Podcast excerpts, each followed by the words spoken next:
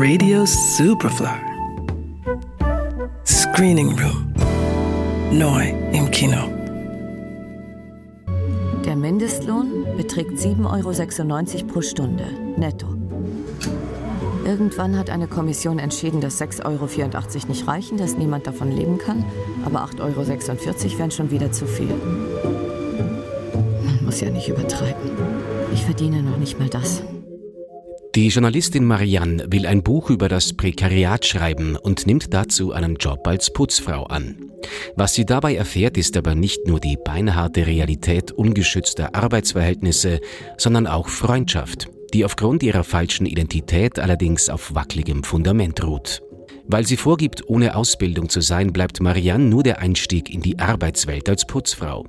Die Einschulung besteht in erster Linie darin, sich an schlechte Behandlung und unterwürfiges Verhalten zu gewöhnen. Also, Sie werden auf Schwierigkeiten stoßen, wenn Sie in der, in der Reinigungsbranche arbeiten, weil Sie werden Leute grüßen, die Sie nicht unbedingt zurückgrüßen werden. Was tun Sie dann? Ich tue nichts. Ah, er tut nichts. Vielleicht gibt's ja was Besseres als nichts. Denken Sie mal nach. Die Person sagt nicht Guten Tag. Was machen Sie? Ich grüße nochmal. Wir grüßen nochmal. So ganz kann Marianne dann aber nicht aus ihrer Haut, also ist sie den ersten Job in 0, nichts los. Denn Beschweren über ungerechte Behandlung ist in diesen Sphären nicht drin. Als Bestrafung gibt es dann vom Arbeitsamt nur noch den härtesten Putzjob der Welt. Auf einer Passagierfähre. Immer nach dem Aufstehen habe ich mein Bett gemacht. Mein ganzes Leben lang. Es macht mir keine Angst, Betten zu machen. Aber ich konnte mir nicht vorstellen, wie es ist, 60 Betten in anderthalb Stunden zu schaffen. Eine Minute 30 pro Bett. Oberes Bett, unteres Bett, das geht auf den Rücken und auf die Schultern. Wenn man nach Hause kommt, zittern einem die Arme. Auch wenn man schläft, zittern einem die Arme. Eine Art Entladung, die durch die Muskeln geht und sie verkrampft. Man wacht auf. Ich mache lieber die Gemeinschaftstoiletten oder putze die öffentlichen Räume mit dem Mob. Es ist schmutziger, aber weniger anstrengend. Gleichzeitig erfährt sie aber mit ihren Arbeitskolleginnen einen starken Zusammenhalt.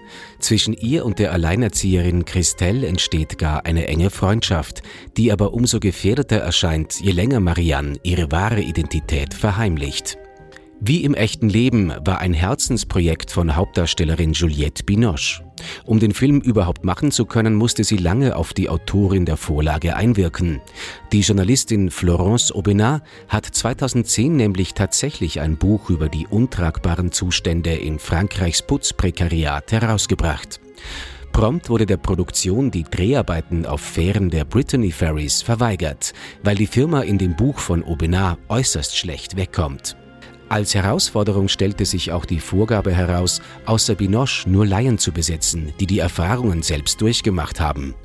Diese haben allerdings alle Beteiligten hervorragend gemeistert.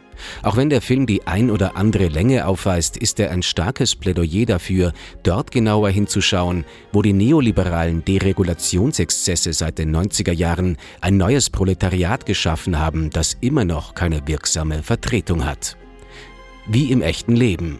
Ab Freitag im Kino. Johannes Raumberg, Radio Superfly. Radio Superfly im Kino. Screening Room.